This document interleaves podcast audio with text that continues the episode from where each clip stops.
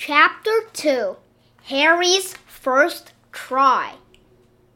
He ran until he came to a quiet spot. He dropped the music and lay down. Soon he fell asleep.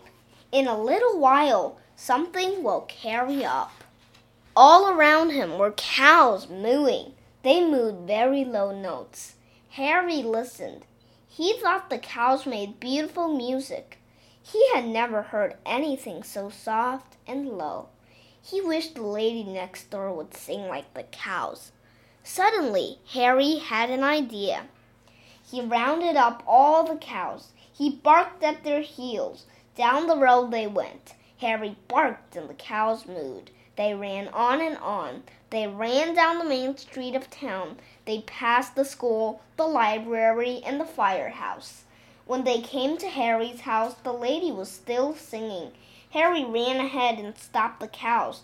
They went on mooing. They mooed and mooed and mooed. They all mooed soft and low. The cows mooed for a long time, but it did not but it did not do any good. The lady next door went on singing. She sang higher and louder than ever. Harry's family called the man who owned the cows. He came and took them home. That night, Harry slept in the dog house.